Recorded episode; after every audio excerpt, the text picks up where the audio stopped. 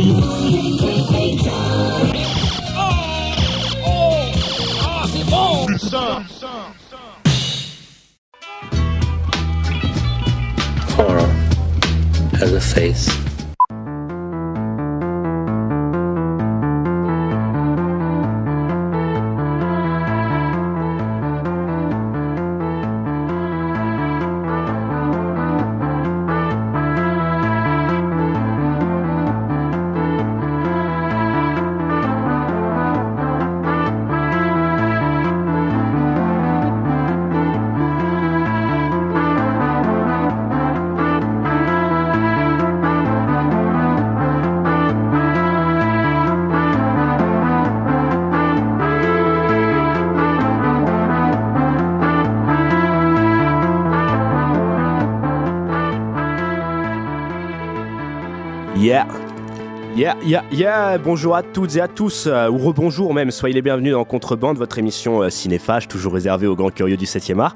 Et là, je suis en très bonne compagnie, c'est pour ça qu'il y a de la très bonne musique, hein. il y a mon cher Gart, comment vas-tu Gart? Ça va bien, merci. Salut Axel. Et ouais, et bah, cher Gart, euh, on peut parler par-dessus, je te laisse présenter. Hein. La musique. Ça réveille des souvenirs. Bah euh, non, je l'ai pas reconnu T'as pas reconnu Tangerine Dreams de Sorcerer Mais si, Sorcerer, euh, Eh bah oui, ouais. tout à fait. ouais. Voilà, Sorcerer, pourquoi est-ce que j'ai mis ça, Garde Parce que bah, toi et moi, dans l'été, on s'était appelé prendre des nouvelles Ouais. et on avait euh, tiré un constat un peu dépressif euh, de l'état actuel, pas seulement, enfin du cinéma, mais donc du coup, quand nous on parle de cinéma, c'est-à-dire du monde en fait, tout court. hein. Et euh, donc, euh, bah, avant qu'on fasse une petite discussion un peu apocalypse du cinéma, hein, d'ailleurs, je vous invite à écouter mon émission Le cinéma est mort avec euh, Dr Moreau, là, le Rénois qui fait l'émission Le cinéma est mort. Et ben j'ai envie de faire, voilà, aujourd'hui, regarde, j'ai envie de faire un appel à l'insurrection, tu vois. Une sorte de, tribune révolutionnaire, et je l'assume, et j'espère qu'on se fera insulter d'islamo-gaucho par les fatchs, et que les suceurs centro-gauchistes consensuels nous verront comme des dégénérés. Apparemment, c'est déjà le cas, j'ai déjà eu des fois des commentaires un peu, un peu pas mal sur Contrebande. Mais moi, aujourd'hui, voilà, avec toi, j'avais envie qu'on tire un tu vois, qu'on regarde la réalité en face un petit peu, parce que tu vois, les grandes prédications apocalyptiques se réalisent. Hein. Pensez à Retour vers le futur 2, euh, pensez à Mad Max. Le Covid, pour nous, a été le coup de masse qui a achevé l'ensemble des symptômes qui étaient déjà bien visibles, hein, quand même avant. Euh, C'est-à-dire, ouais, tu vois, la démocratisation des séries, le monopole des plateformes VOD, tout cette ère aussi à Hollywood des licences, des spin-offs, des remakes à gogo, d'une nostalgie putassière de films doudou pour enfants qui intéressent en fait des mecs de 30 piges qui sont en fait juste des produits nocifs. hein. Je parle voilà Star Wars, Jurassic World, les super-héros, tout ça. Là, tu me regardes, tu vois que je suis virulent là aujourd'hui. hein. En ce moment, euh, c'est parce que c'est la précarité, ça fait ça. Et euh, en fait, aujourd'hui, voilà, c'est ça, moi, le constat que je veux tirer. Tu vas peut-être confirmer. Je trouve qu'on a un regard spectatoriel détraqué et pauvre, que le cinéma aujourd'hui s'est muté en vignette internet à l'image des réseaux sociaux qui en fait aujourd'hui est devenu pour moi le thermomètre Instagram TikTok tout ça.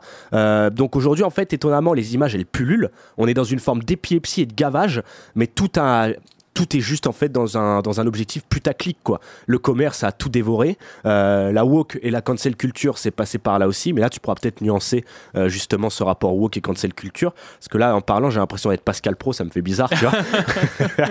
mais, mais et du coup euh, nous les films qui nous intéressent beaucoup, surtout à contrebande, on parle beaucoup de patrimoine. Et aujourd'hui c'est devenu réservé j'ai l'impression à une minorité qui se dit cultivée moi je prétends pas être là-dedans, mais quand je parle des fois à des personnes, j'ai l'impression du coup de me sentir comme un bobo élitiste, tu vois. Alors que pourtant, je- j'essaie de tout faire pour, pour Palette, tu vois. Euh, bon, bref, en tout cas, voilà, le constat déjà qu'on pourra tirer, gars, c'est qu'il n'y a plus de lieux communs et que ce qu'on décrit d'ailleurs s'applique également à tous les milieux culturels, jeux vidéo, littérature télévision hein, si on peut parler de culture mais aussi bah on va tirer un autre truc que toi tu diras ou tu diras pas le contraire c'est les youtubeurs ciné hein, qui sont un peu à mon avis à l'image de ça on a les critiques qu'on mérite on va dire donc voilà, euh, j'ai envie de tirer ce constat avec toi, Gart. C'est-à-dire bah, toutes ces dernières années où on est allé au cinéma et on s'est dit putain ouais d'accord, il y a beaucoup beaucoup de films, il y a peut-être des trucs un peu sympas, mais dans le fond ça reste pas bon.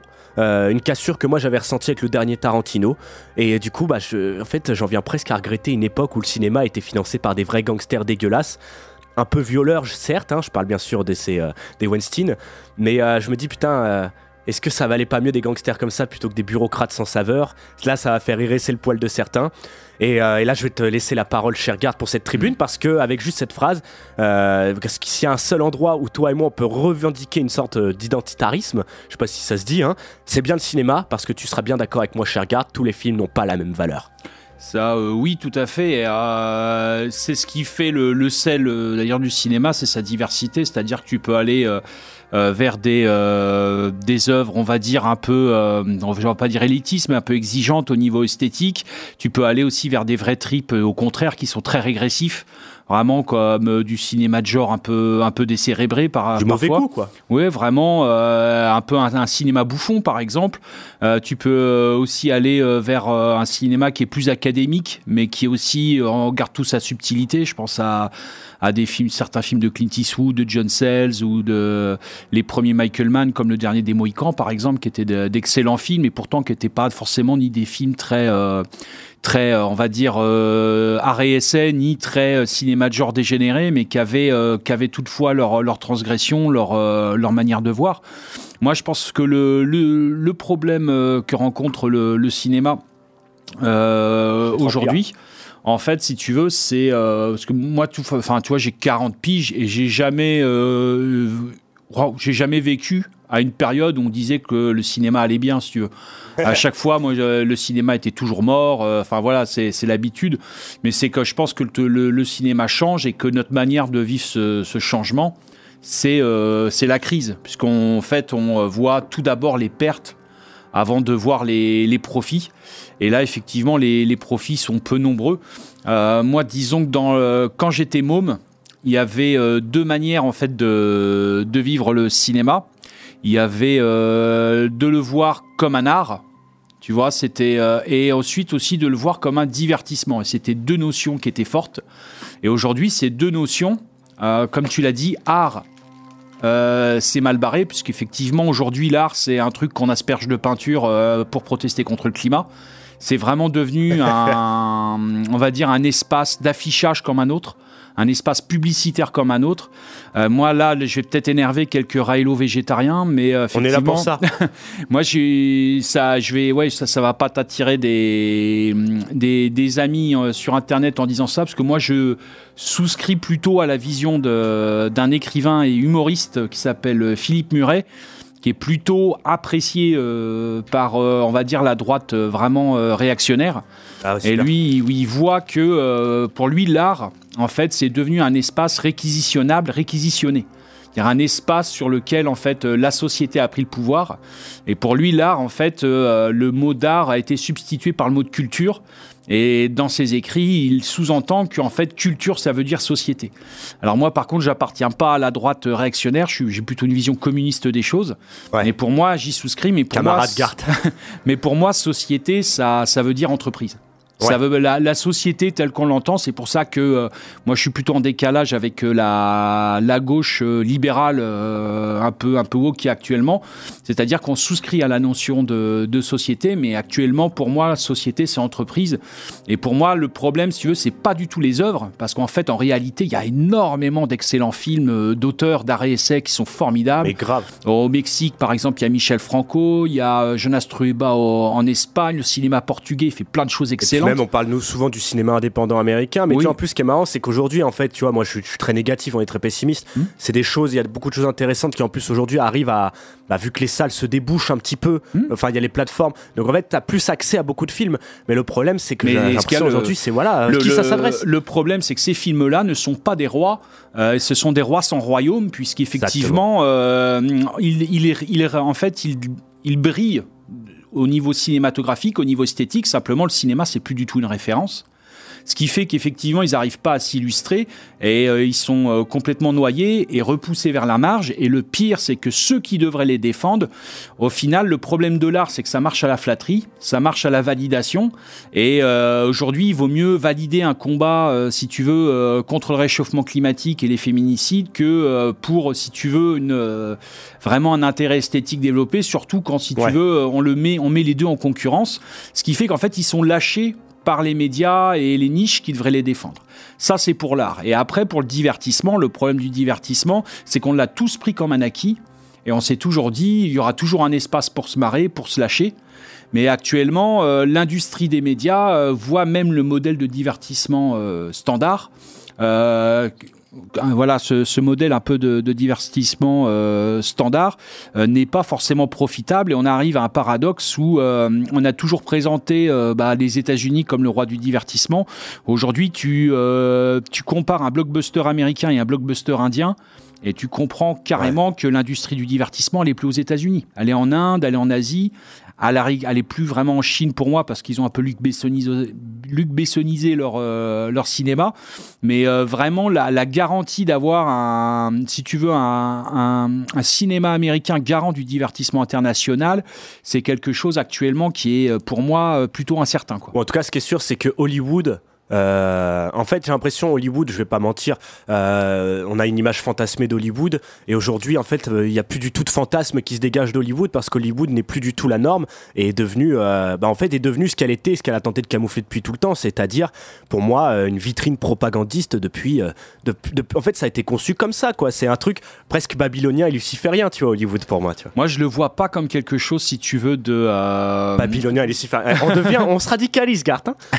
Je le vois. Moi, quand j'étais môme, je le voyais pas comme quelque chose de propagandiste parce que c'était trop le bordel Hollywood. ouais. C'était vraiment un, un mélange pas très réfléchi qui créait une sorte de, de chaos, si tu veux. C'est ça que j'aime bien, bah, d'ailleurs, Et où, en fait, c'était le chaos de l'imaginaire qui était roi. C'est vrai. Euh, là, maintenant, l'imaginaire est soumis au, vraiment au- au- aux lois du marché. Tu le retrouves que dans les niches. Mais à l'époque, les niches, elles étaient liées avec l'industrie du divertissement. C'était les petits poissons qui, qui, qui suivaient les gros. Aujourd'hui, maintenant, la- le divertissement de niche est complètement à l'écart. Et tu as ce sentiment, si tu veux, de, euh, de propagande. Pour moi, c'est pas tout à fait une propagande parce que pour moi, ça ne, ça ne propage pas, si tu veux, euh, des, des éléments d'une idéologie, mais ça propose plutôt des Ah, items attends. et des normes qui sont celles de la loi du marché. Oui, voilà, c'est ça. Mais du coup, il y a quand même une idéologie du marché aussi. C'est l'entreprise. C'est-à-dire, est-ce qu'on peut appeler l'entreprise une idéologie? L'entreprise, elle a ses Moi, je intérêts. pense que oui. Elle a ses intérêts et pour elle, euh, bah, c'est dans tes intérêts de penser que c'est toi qui peux faire quelque chose contre le climat et non pas eux. Alors que justement, s'ils font monter, euh, si tu veux, euh, la productivité, c'est pour qu'ils puissent toucher 40 ans en avance des profits qui toucheraient normalement 40 ans plus tard. Ce qui fait qu'aujourd'hui, par exemple, on peut avoir euh, 40 ans de surpêche dans la gueule qu'il va falloir compenser. C'est pas eux qui vont le compenser, ça va être le contribuable. Alors effectivement, ils ont plus d'intérêt de te dire qu'effectivement, faut éveiller les consciences pour le climat, alors que non, faut pas éveiller les consciences, faut juste taxer les bons profits. Mais euh, effectivement, pour moi, c'est pas du tout idéologique. C'est vraiment les intérêts de l'entreprise. Aujourd'hui, euh, les jeunes, euh, comme, enfin, je dis les jeunes, moi, j'en fais partie. Moi, oui, j'ai- quand même, attends. j'ai j'ai été élevé, j'ai été élevé avec l'idéologie que j'étais quelqu'un d'important, qu'il fallait que je développe mon esprit critique, qu'avec mon esprit critique, ça allait changer ma vie, etc. Tu parles, j'ai développé mon esprit critique. Mon patron me dit, tu travailles à telle heure, je travaille à telle heure. Eh ben, tu les vois, je suis en me train de vivre ça. la même chose en Mais non, non, mais c'est comme ça. c'est- 50 facs, Mais je, me oui. retrouve, je vais me retrouver à retravailler en et, et en fait, on apprend aux mômes euh, qu'il faut pas qu'ils s'identifient à leurs chauffeurs de bus, qu'il faut pas qu'ils s'identifient aux gens qui euh, torchent le cul de leurs parents dans les EHPAD, qu'il faut pas qu'ils s'identifient aux gens qui ramassent leurs poubelles, qu'il faut pas qu'ils s'identifient aux chômeurs, mais qu'il faut qu'ils s'identifient à des gens qui gagnent beaucoup plus d'argent qu'eux, qui ont beaucoup plus de pouvoir ouais. qu'eux, et que s'ils ont les bonnes idées, eh ben, ils auront accès aux clés du paradis. Absolument pas. Tu vois, tu- Absolument pourquoi aujourd'hui je pense que c'est mort? Parce que même en- parce que tu as bien vu que notre débat, nous on parle du prisme du cinéma parce que c'est ce que ce qui nous habite, Hmm. mais euh, ça s'étend à énormément de domaines, hein, comme je l'ai dit, notamment beaucoup de domaines culturels, mais pas que.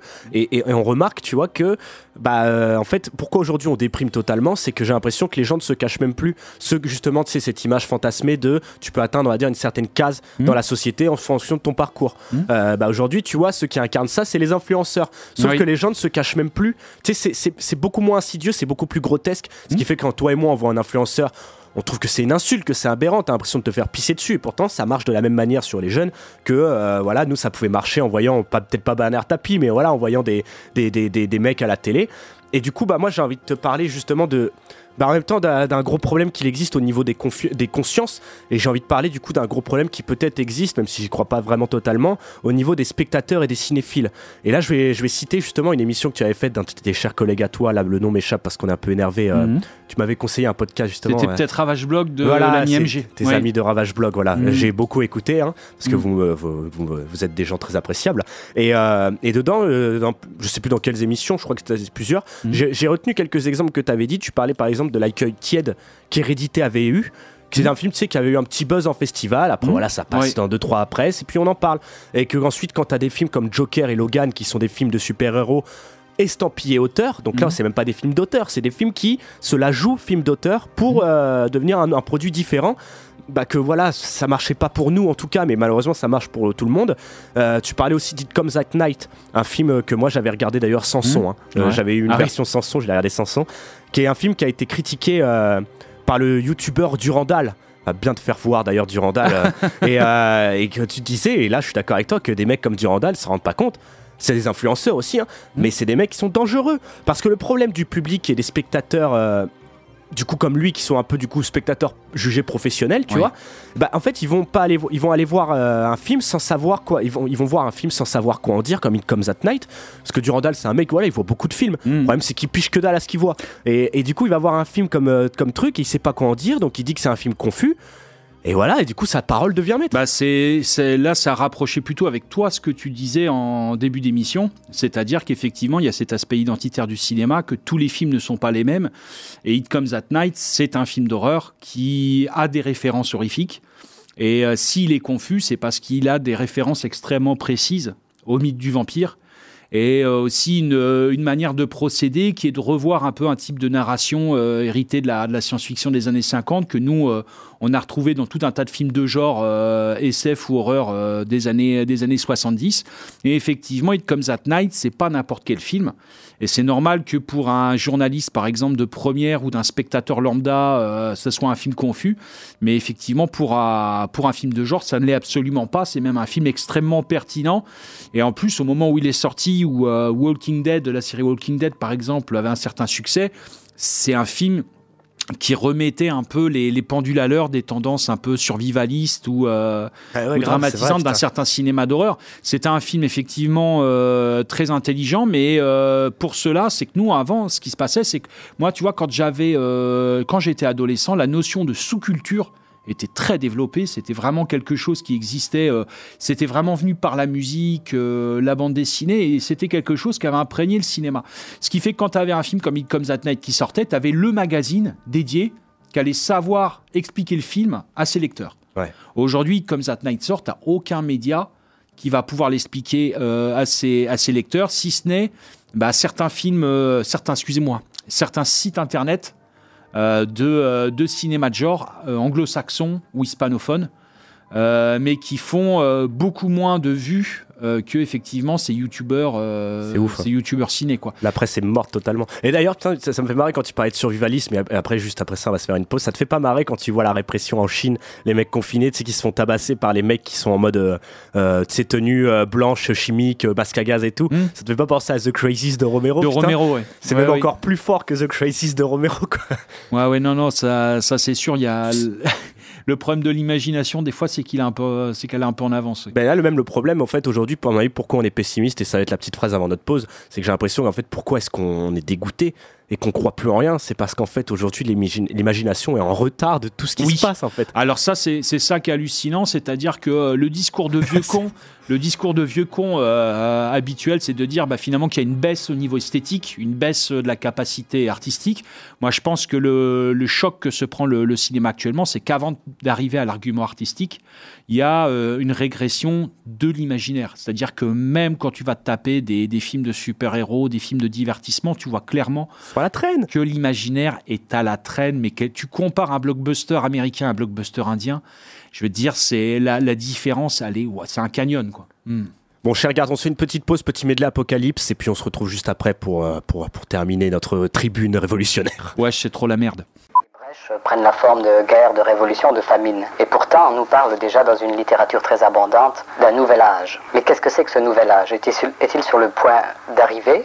Ou est-il déjà là? Viendra-t-il comme un coup de tonnerre ou s'infiltrera-t-il dans nos consciences d'une façon graduelle et subtile? S'agit-il d'un changement intérieur des individus ou d'un changement extérieur des circonstances? Pour le matérialiste, il s'agit d'une expansion à l'infini du progrès technologique qui nous assurait un bien-être inimaginable. Pour les spiritualistes, il s'agit d'une nouvelle révélation amenée par le retour du Christ. Pour les scientifiques, la compréhension de l'infiniment petit devrait nous révéler l'infiniment grand. Bref, comment peut-on devenir co-créateur d'un monde nouveau alors qu'on n'en connaît ni la forme, ni les caractéristiques, ni les processus d'émergence et de maturation? C'est une scène de film dont on peut faire quelque chose, mais nous sommes comme un scientifique. Je vois les forces en échange.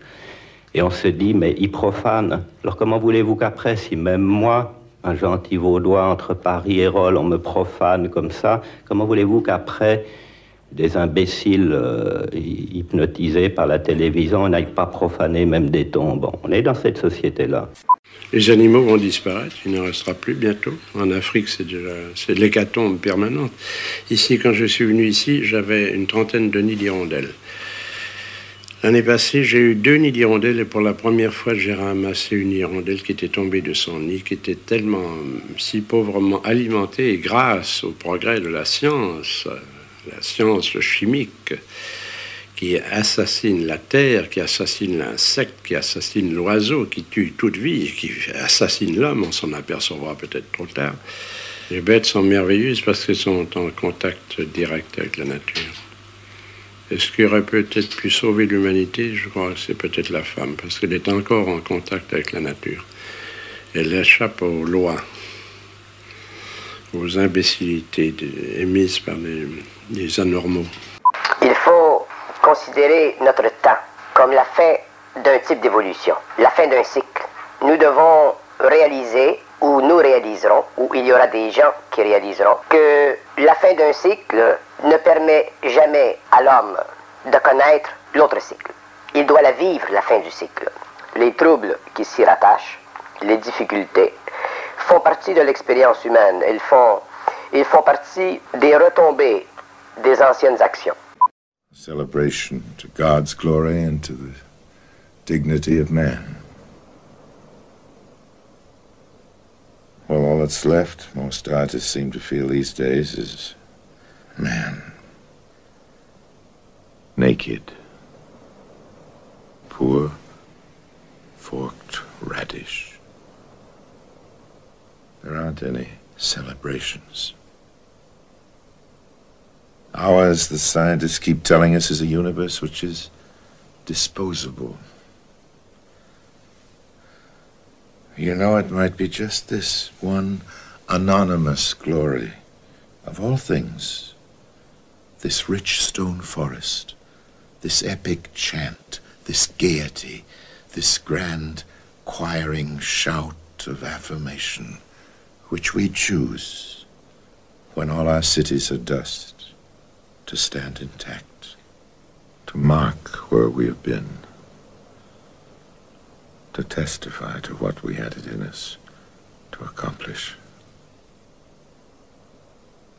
Our works in stone, in paint, in print are spared, some of them for a few decades or a millennium or two, but everything must finally fall in war or wear away into the ultimate and universal ash.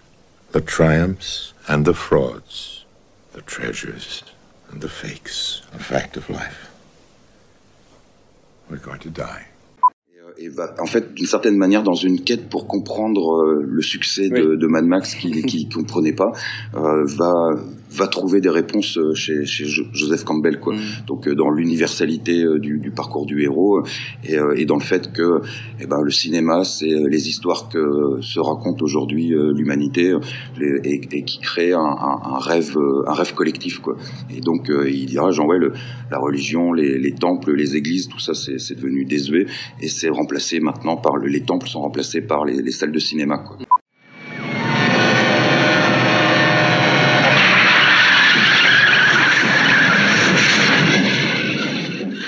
J'ignorais à l'époque que d'autres pulsions plus secrètes étaient également à l'œuvre.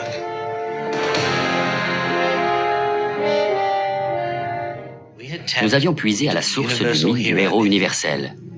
J'ai commencé à comprendre ce que voulait dire Carl Jung quand il parlait d'inconscient collectif. J'en avais été le serviteur involontaire. Lorsque nous communions avec des inconnus dans une salle obscure, nous prenons part à un rêve collectif. C'est une bonne manière de voir le cinéma, mais elle est insuffisante.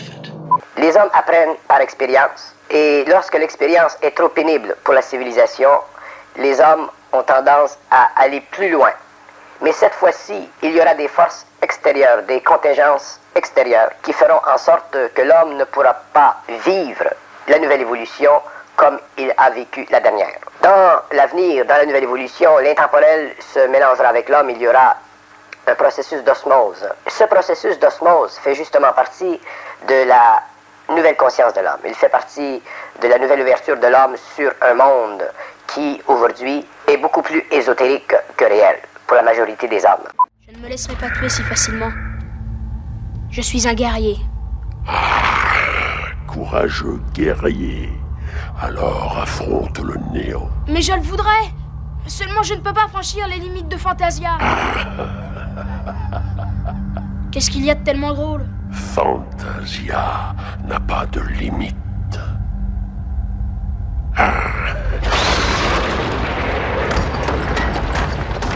Ce n'est pas vrai Tu mens Enfant stupide. Ne sais-tu pas ce qu'est Fantasia? C'est le monde de la fantaisie de l'homme.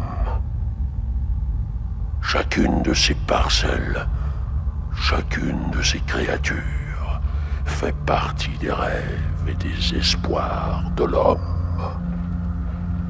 C'est pour cette raison qu'il n'existe aucune limite.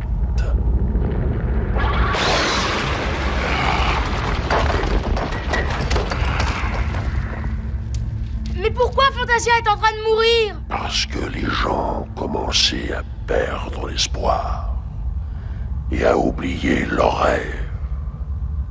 Alors le néant envahit tout. Qu'est-ce que c'est que le néant Ce qui reste, le vide, le désespoir détruit ce monde. J'ai fait tout ce que j'ai pu pour l'aider. Mais pourquoi? Parce que les gens qui ont perdu l'espoir sont faciles à soumettre. Et celui qui obtient la soumission détient le pouvoir. Il y aura une prédominance, mais cette prédominance, elle sera le produit de l'action ou de l'activité de l'intemporel ou des gouvernements invisibles sur notre planète. L'homme, quelle que soit sa planification, quelle que soit sa technologie, quelle que soit son adaptation économique ou politique, ne pourra jamais renverser le mouvement vers la décadence pour la simple raison que ce mouvement fait partie de l'inconscience humaine, il fait partie de, de ce qui, chez l'homme, pourrait être compris comme sa nature animale.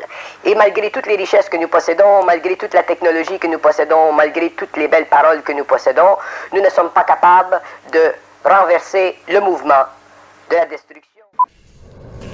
Putain, je vois ici les hommes les plus forts et les plus intelligents que j'ai jamais eus. Je vois tout ce potentiel. Et je le vois gâché. Je vois une génération entière qui travaille à des pompes à essence, qui fait le service dans des restos, ou qui est esclave d'un petit chef dans un bureau. La pub nous fait courir après des voitures et des fringues. On fait des boulots qu'on déteste pour se payer des merdes qui nous servent à rien. On est les enfants oubliés de l'histoire, mes amis. On n'a pas de but ni de vraie place. On n'a pas de grande guerre, pas de grande dépression. Notre grande guerre est spirituelle.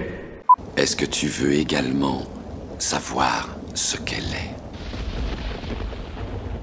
La matrice est universelle. Elle est omniprésente. Elle est avec nous ici, en ce moment même.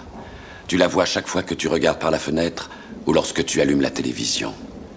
Tu ressens sa présence quand tu pars au travail, quand tu vas à l'église ou quand tu paies tes factures. Elle est le monde qu'on superpose à ton regard pour t'empêcher de voir la vérité. Quelle vérité? Le fait que tu es un esclave, Néo. Comme tous les autres, tu es né enchaîné. Le monde est une prison où il n'y a ni espoir, ni saveur, ni odeur. Une prison pour ton esprit. Pour garantir la sécurité dans la continuité et la stabilité, la République sera bientôt réorganisée et deviendra la première puissance galactique impériale pour une société fondée sur l'ordre et la sécurité.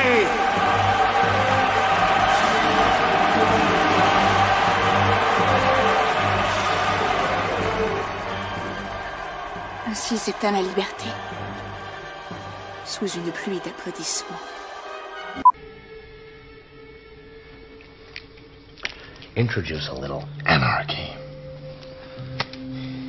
Upset the established order, and everything becomes chaos. I'm an agent of chaos. Oh, and you know the thing about chaos? It's bare. And it's going to cause more anger among Muslims around the world.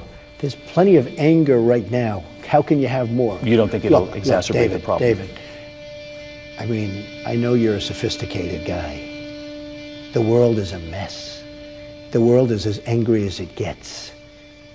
Well, you think this is going to cause a little more anger? The world is an angry place. All of this has happened. Uh, we went into Iraq. We shouldn't have gone into Iraq. We shouldn't have gotten out the way we got out.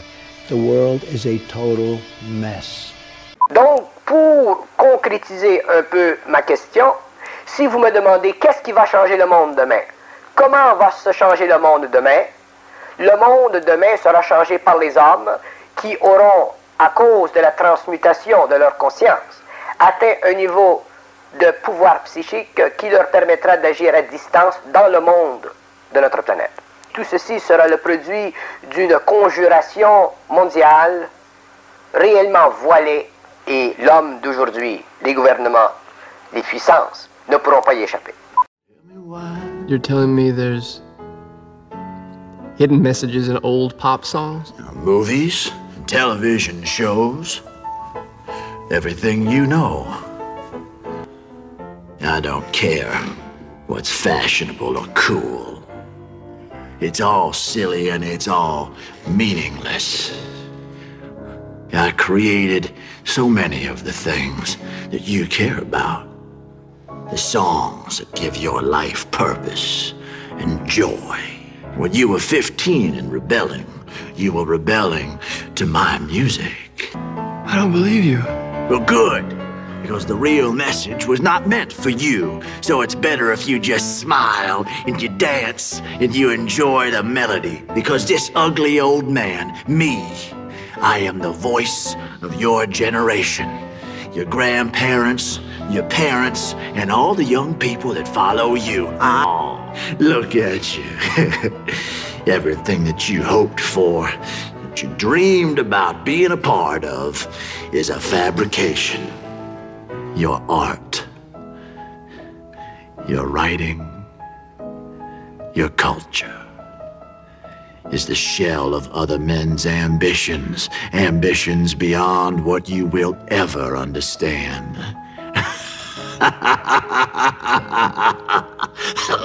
La masse, elle est amorphe. Et les hommes qui font partie de la masse ont une conscience amorphe. La liberté dans le, nouvel, âge, elle sera totalement sur le plan de l'individu. La liberté n'existe pas dans le monde aujourd'hui parce que l'homme ne possède pas de mental individualisé.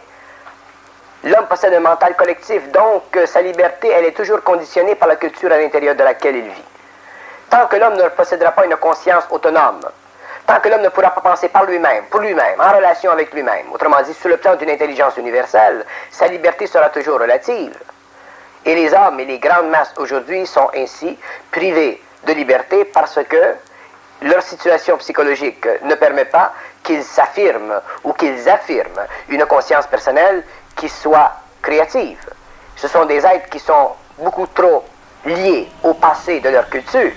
Il faut que l'individu ressorte de la masse. Il faut que l'individu ressorte de la culture humaine pour que la liberté entre dans le monde. Sinon, elle n'entrera jamais dans le monde, cette liberté, parce que les pouvoirs politiques, les pouvoirs auront toujours la capacité de la, de la contenir, de la conditionner, ainsi de suite.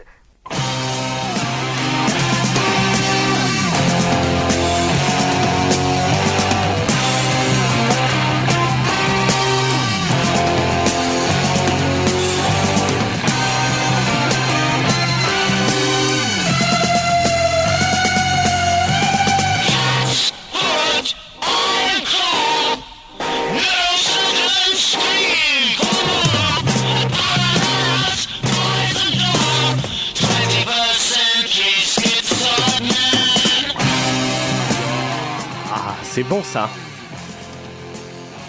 Cher ami musicophile, est-ce que tu as reconnu cette fois-ci? Non plus. Euh, King Crimson, The Court, Court of the King Some King, euh, King- Crimson King, je sais plus. Bon, c'est King Crimson.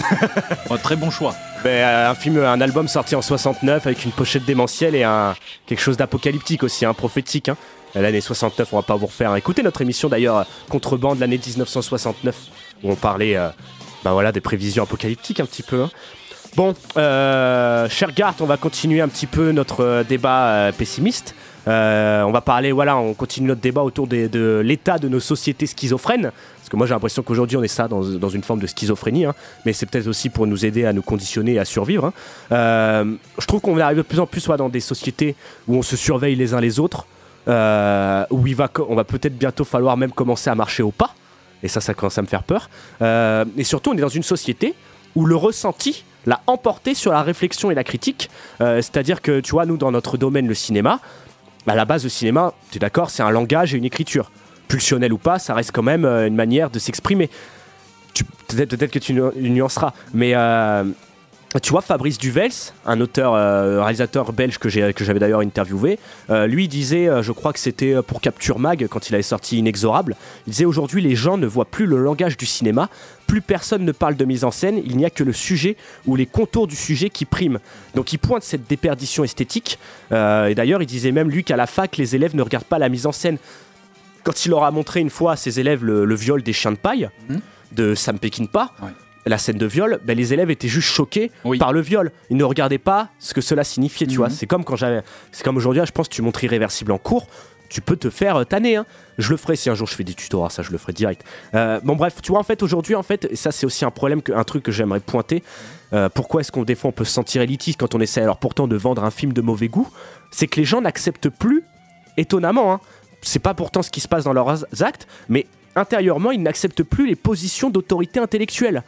Et dit comme ça, j'ai encore l'impression de dire une phrase à la Pascal Pro. pour, pour moi, en fait, si tu veux, euh, je suis à 99% euh, d'accord avec euh, Yes. ce que dit Fabrice Duvel, c'est toi, mais je rajouterai quand même une nuance qui est importante.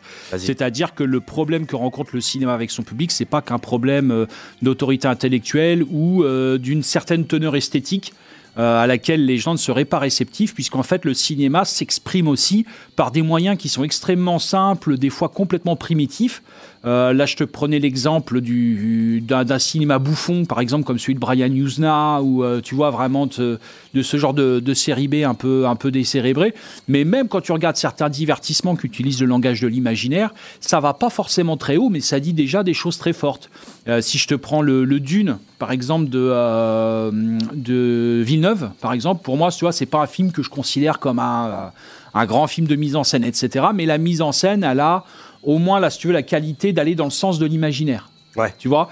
Et euh, il y avait ce philosophe là, euh, c'est Jean-Clé Martin là, il avait écrit un livre qui s'appelait Plus River, la fin des mondes, qui était un livre sur le, un livre de philosophie sur les mondes imaginaires.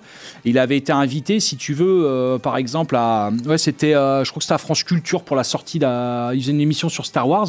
Puis il expliquait que Star Wars, effectivement, c'était un, un univers composite qui était euh, composé d'éléments euh, des fois antinomiques comme euh, l'eau, l'électricité, et que ces éléments ne euh, fonctionnaient pas, si tu veux, en, opposition, mais au contraire en collaboration, et que ce qui faisait que, par exemple, quand un robot tombait dans l'eau, il tombait pas en panne, et que les éclairs qui jaillissaient de son, de son corps robotique, ça participait à un spectacle un peu comme, comme à l'opéra où la glace pouvait rencontrer le feu. Ça faisait que quand tu regardais un monde imaginaire au cinéma, par exemple, et ben en fait, tu, ton plaisir venait du fait que tu y trouvais une cohérence et qu'en même temps, euh, ton esprit, il allait euh, décomposer les éléments, euh, en- les éléments hétéroclites. Bah, si tu regardes Dune, par exemple, au début, Dune, ça t'immerge dans l'immensité. Ça te dit qu'il y a des grosses planètes avec des gros vaisseaux, tu vois des gros volumes à l'écran. Un espèce de hors-champ. euh, Exactement, qui est gigantesque, où l'homme est peu de choses. Et puis à un moment donné, tu as cette nana, cette Bene Gesserit, qui tient une toute petite aiguille dans sa main, toute petite aiguille, et puis qui te dit, tu vois ça, ça c'est ça c'est la mort ultime et absolue. C'est l'arme la plus puissante de l'univers. Et tu vois, cette petite aiguille, pour moi, l'arme la plus puissante de l'univers, ça serait une super bombe atomique ou un truc comme ça, un rayon de la mort. euh. Mais on, là, on te dit, on le saura très bientôt d'ailleurs. c'est c'est cette petite aiguille. Et effectivement, bah, tu comprends que dans un monde qui est aussi vaste, aussi grand, si tu veux revaloriser l'autorité, si tu veux que l'autorité ait un sens, qu'il y ait des dirigeants, il faut revaloriser le minuscule. Tu comprends? Et ça, tout le monde le comprend parce que tout le monde l'a vécu quand tu arrives à la fac et que tu dis ouais, euh, moi j'ai vu des blockbusters, c'est génial, et que tu as ce professeur qui te dit non, non. Bien sûr. La mort absolue et ultime, le plus grand cinéma, c'est ce tout petit film polonais là que je tiens entre mes doigts. Tu comprends pas pourquoi c'est le meilleur, essaye de l'attraper. Ah, t'es pas prêt, il te faut une initiation. C'est exactement ça. Donc, si tu veux, rien que le langage de l'imaginaire, ça dit déjà énormément de choses. Le problème, c'est que même ce simple langage-là, n'est pas reçu par le public. C'est-à-dire que pour moi, ça dépasse la question artistique. En fait, c'est marrant parce que c'est une question que je me pose beaucoup par rapport au hors-champ. En fait, j'ai souvent dit que pourquoi moi j'aime bien Star Wars au-delà du fait, euh, enfin pas tout, hein, bien sûr. Et, euh, puis après, on a le droit de regarder des films mauvais aussi. hein, Mmh, on n'est pas en train de dire ça. Mais euh, mais tu vois, moi Star Wars, ce qui m'a toujours fasciné, c'est que tu as une promesse d'un hors-champ infini, mais finalement, tu es toujours centré sur des histoires, la petite histoire de famille dans Mmh. la grande histoire. Un peu, c'est un peu ça Star Wars, tu vois. Et, et, et pourtant. Tu sais, genre par exemple, les mecs, il y a plein de planètes infinies, ils finissent toujours sur Tatooine, tu sais. et, euh, et du coup, moi, cette question du hors-champ, elle me fascine parce que, tu vois, moi, je prends un film comme Once Upon a Time in Hollywood, t'as un hors-champ qui est vraiment exploité. Mais le problème aujourd'hui, c'est que les gens, comme tu dis, ne reçoivent plus le hors-champ parce qu'à mon avis, il y a des habitudes, à mon avis, de jeux vidéo, tu vois. C'est-à-dire, t'as envie d'explorer, tu vois, c'est un truc un peu geek. Et, et du coup, je vais rejoindre un peu ça par rapport à ce que je disais tout à l'heure sur les figures, les figures d'autorité intellectuelle. Pour moi, aujourd'hui, en fait, dès que tu as une figure d'autorité intellectuelle qui va s'affirmer et dont son objectivité ne va pas se trouver entravée par, euh, par une forme de subjectivité, c'est-à-dire un moteur émotif, qui je m'accorde d'ailleurs est quand même indispensable, mais qui est devenu aujourd'hui malheureusement la seule norme de communication autour du neuf perçu. Et bah, bah, ça, ça manque, tu vois. Ça, pour moi, ça rejoint cette idée un peu du hors-champ. Paradoxalement, en fait, aujourd'hui, je trouve la parole, elle est démocratisée. C'est-à-dire que, tu vois, tout le monde a son avis sur tout. Euh, et pourtant, euh, tu as quand même un complexe de classe intellectuelle qui, qui, qui, qui, qui est plus, en fait, qui, qui devient un peu problématique aujourd'hui, en fait, qui devient étrange, qui s'est un peu déplacé. J'arriverai pas vraiment, moi c'est que des intuitions là que je te dis, donc je pourrais pas vraiment te, te décrire euh, foncièrement tout ce que je dis. Mais c'est vrai qu'aujourd'hui, tu vois, par exemple, le nombre de vedettes qui ont été interviewées, euh, de stars euh, françaises euh, qui vont à la télé ou quoi, ou américains, eux, tu vois, ils se posent même pas la question quand ils parlent de la validité de leurs paroles. Pour eux, ils parlent, les gens les écoutent, tu vois. T'as plus ces gens qui se demandent est-ce que je suis, est-ce que j'ai le droit de parler, tu vois? Enfin, c'est pas le droit, mais est-ce que la- voilà, c'est ça, la validité de sa parole, quoi. Et, euh, et du coup, pour finir, là, je reviens un petit pont par rapport au Tarantino, tu vois, euh, qui est mon meilleur exemple. En fait, aujourd'hui, je trouve qu'il y a une nuance entre la connaissance de la pop culture, ce truc geek, qui, que j'aime beaucoup aussi, tu vois, et- et une vraie appréhension du monde. C'est-à-dire que moi, j'aime quand la pop culture te permet d'appréhender le monde. Et pas quand tu es sur un geek pour les geeks, tu vois. Sinon, Mhm. c'est du c'est de l'inceste cannibaliste, tu vois. Et, et- et tu vois, par exemple, bah, pour finir sur Once Upon a Time Hollywood, pourquoi est-ce que ça a pas marché et que des gens m'ont dit qu'il était nul, ce que je trouve aberrant, c'est parce que les gens, pour eux, ne se connaissent même plus Charles Manson. Pour eux, Charles Manson, alors que ça date de quoi, Charles Manson? Ça fait 80 piges. Ouais, non, 60, 80 piges. C'est, euh, ça fait une cinquantaine d'années, ouais. Pour eux, c'est la préhistoire. 50 ans, c'est devenu la préhistoire. Et, et- et du coup, bah voilà, moi j'ai envie de te poser, euh, te poser, euh, bah, te dire en fait, voilà, est-ce que tu es d'accord sur cette idée? Pourquoi est-ce qu'aujourd'hui on arrive à un ère de révisionnisme C'est parce qu'on n'a plus de socle commun en fait. Oui, mais alors pour moi, en fait, euh, ce problème-là, il n'est pas à regarder pour moi du côté du cinéma et des spectateurs de cinéma. Euh, moi, j'ai euh, euh, ma culture, elle vient de l'horreur euh, beaucoup. C'est vraiment une part très importante de ma culture et dans le cinéma d'horreur, même dans l'horreur en général, les notions de prédation, de concurrence euh, sont des notions très importantes. Et pour moi, le fait, euh, le, ce problème en fait des, des spectateurs du cinéma ne vient pas du fait que les spectateurs ne savent plus voir les films. Le, ça vient du fait que les spectateurs ils regardent autre chose. Il y a des choses concurrentielles. Euh, je pourrais te donner un exemple qui est le- l'avant-dernier film de Ruben Östlund qui s'appelle. Sans filtre. alors c'est avant sans filtre, Ah, c'est The Square. Square, The The Square. Dans The Square, tu suis en fait un, un quelqu'un qui est programmateur d'une euh, en fait d'un musée d'art contemporain et qui va connaître une chute. Et en fait, on, me- l'avait présenté avant que j'aille le voir comme euh, une satire, c'est-à-dire c'était le, regard euh, un peu ironique euh, du réalisateur sur un bobo, tu vois, fan d'art contemporain. Et quand j'ai vu le film, je me suis aperçu que ce personnage à fond dans l'art con- contemporain, il était tout à fait crédible.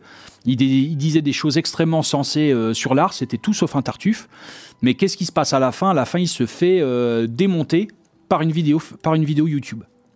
C'est le problème, si tu veux, euh, du rapport à l'art, c'est que le- les gens qui aiment l'art sont des gens qui sont généralement hauts dans la société et qui te présentent l'art comme quelque chose de fort, d'indestructible, de puissant. Ce qui est faux. L'art, c'est peut-être bien, mais c'est faible. Moi, j'ai rencontré beaucoup de cinéphiles. Euh, les cinéphages, ils vont te dire tiens, j'ai vu tel film, tel film, tel film, tel film. Le cinéphile, lui, c'est l'enfoiré qui va te dire oh, le cinéma japonais, il y a, allez, il y a trois réalisateurs. Est-ce que quand tu, vas sur YouTube, tu as un message qui te dit attention, YouTube, à la rigueur, tu t'y connectes trois jours dans l'année, puis c'est bon, tu as vu le tour. Non. Non, non, c'est pas comme ça que ça marche. C'est-à-dire que eux-mêmes, ils, ils vont raréfier, euh, si tu veux, leur rapport, euh, leur rapport à la culture. Ils vont le rendre encore moins accessible, ils vont moins le partager. Mais pendant ce temps, tu as d'autres forces concurrentielles qui, elles, se propagent. Et effectivement, aujourd'hui, le scandale que peut produire un film n'est rien comparé au scandale que peut produire Twitter. Et bien sûr, si par exemple tu as trouvé que tel film commençait à te faire réfléchir, si tu as un statement, comme, on dit, comme disent les Américains, euh, qui apparaît sur, euh, sur euh, Twitter par exemple, et tu sais que tu vas être vu pour quelqu'un de bien, euh, si tu mets like ou quelqu'un de provocateur, si tu le critiques, c'est le statement qui va piquer la vedette et qui va euh, dresser les termes du débat. Donc euh, actuellement, pour moi, c'est pas du tout un problème qui est interne au cinéma, c'est vraiment le marché qui, et même quand tu regardes, bah là on parlait des blockbusters et de ce qui est devenu Hollywood, Hollywood ne produit plus que des DLC pour les, pour les réseaux sociaux. Les, les films, c'est ça.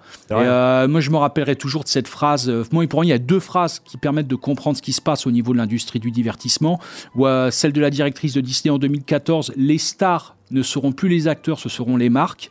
Et euh, cette phrase-là du euh, directeur de Netflix, Netflix ne produit pas de films, Netflix ne produit pas de séries, Netflix produit des contenus. Oh putain. Eh, mais en vrai, je suis d'accord avec toi, tu m'as cloué. Euh, Garth, essayons d'apporter un petit brin de lumière dans notre noirceur. J'aimerais te poser la question de est-ce qu'une résistance aujourd'hui est possible? C'est-à-dire que tu vois, aujourd'hui, on arrive à une forme de euh, underground et de contre-culture, ça existe toujours, mais démultipliée. Donc, euh, est-ce que ça existe toujours? Bon, plus ou moins, tu vois. Elle a peut-être pas le même poids que dans les années euh, 60-70, mais aujourd'hui, tu vois, malgré l'uniformisation globale, t'as beaucoup de petites contre-cultures, quoi. Euh, Est-ce que tu, tu penses que l'underground peut retrouver son sens de la bricole aujourd'hui?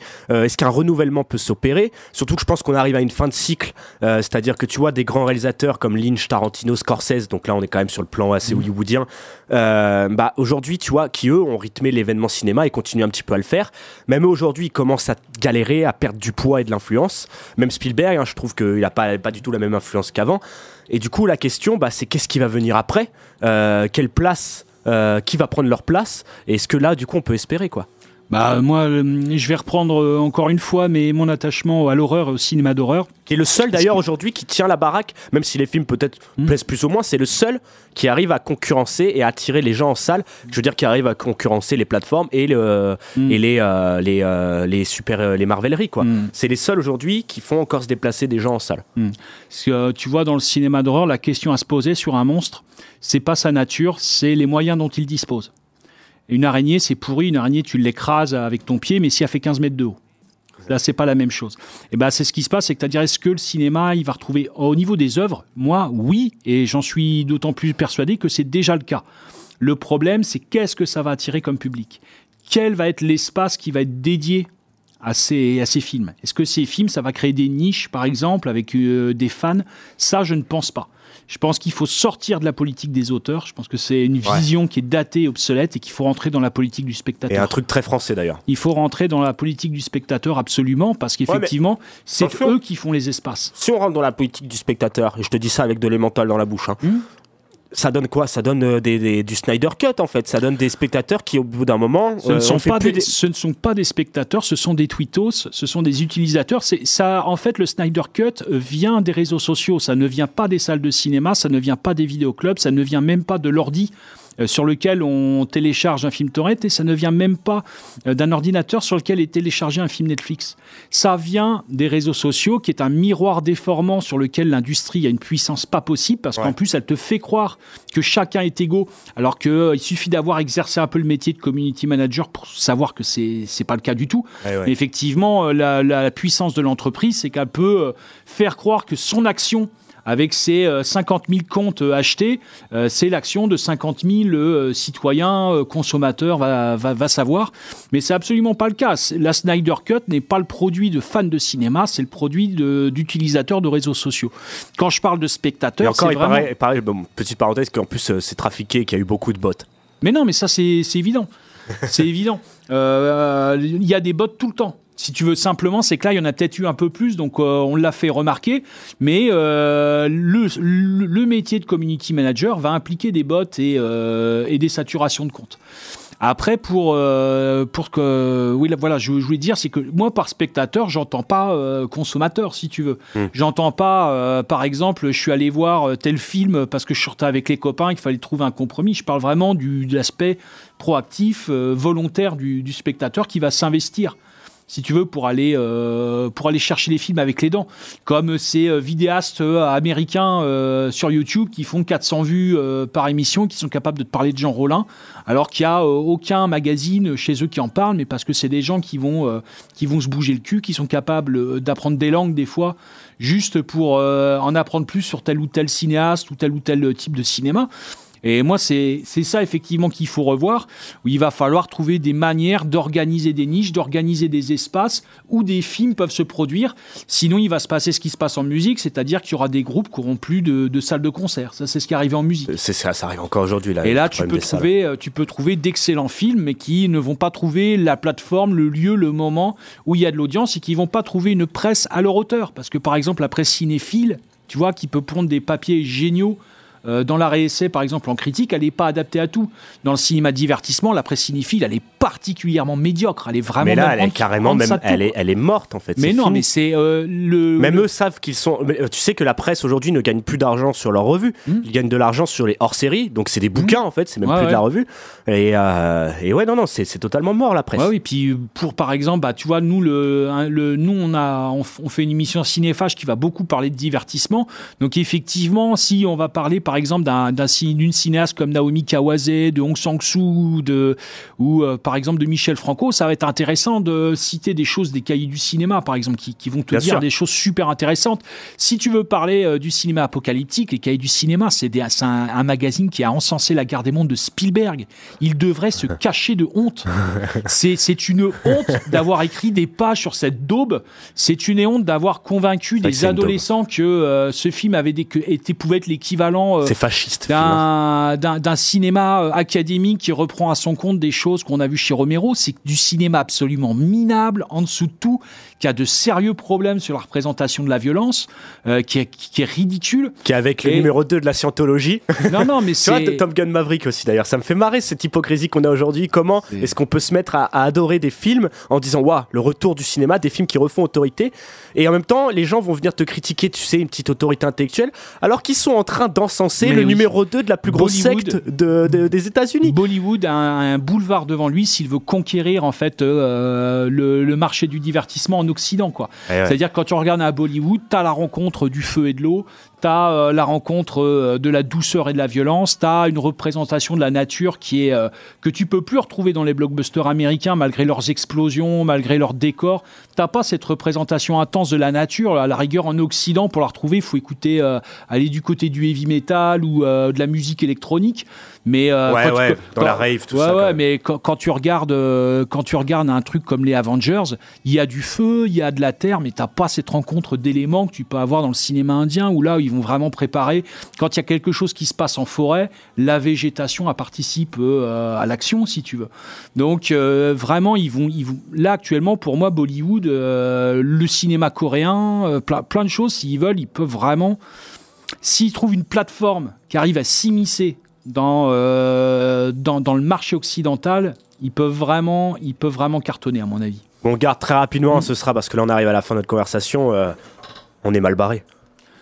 Faut pas voir ça comme ça, c'est-à-dire que moi je vois dans ton côté, on est mal barré si tu parles des œuvres, pour moi c'est pas le cas. Je pense que ça là-dessus, il y a suffisamment de niche, suffisamment de talent pour rebondir. On est mal barré dans le sens nous, spectateurs, oui. Et nous humains, même, on est mal barré. C'est finito. Bah là, là, ça dépasse les questions du, du cinéma, mais effectivement, oui, la, la démocratie nous passe en dessous. Et euh, ça va être. euh, nous passe sous le nez, donc ça va être un peu difficile. Mais effectivement, c'est important pour moi de créer des espaces collectifs de spectateurs. Euh, même si ça reste des choses de niche, underground, qui font pas beaucoup d'argent, il faut que ça existe. Donc, bah, par exemple, nous à Poitiers, on a un cinéma euh, d'art essai qui s'appelle le Dietrich, qui est euh, une salle vraiment qui a à cœur de faire vivre le cinéma dans sa diversité. La galère d'ailleurs. hein.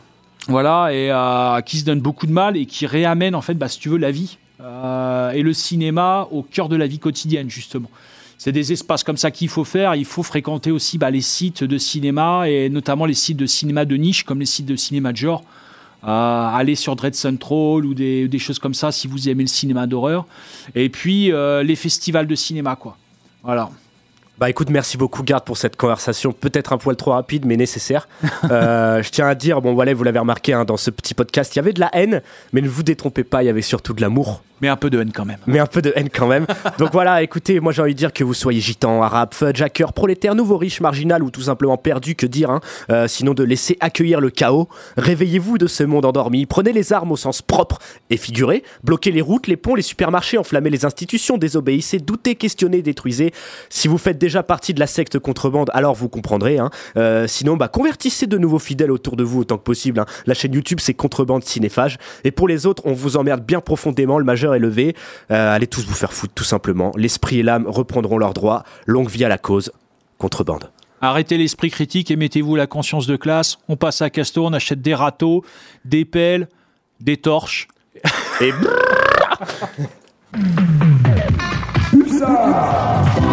95.9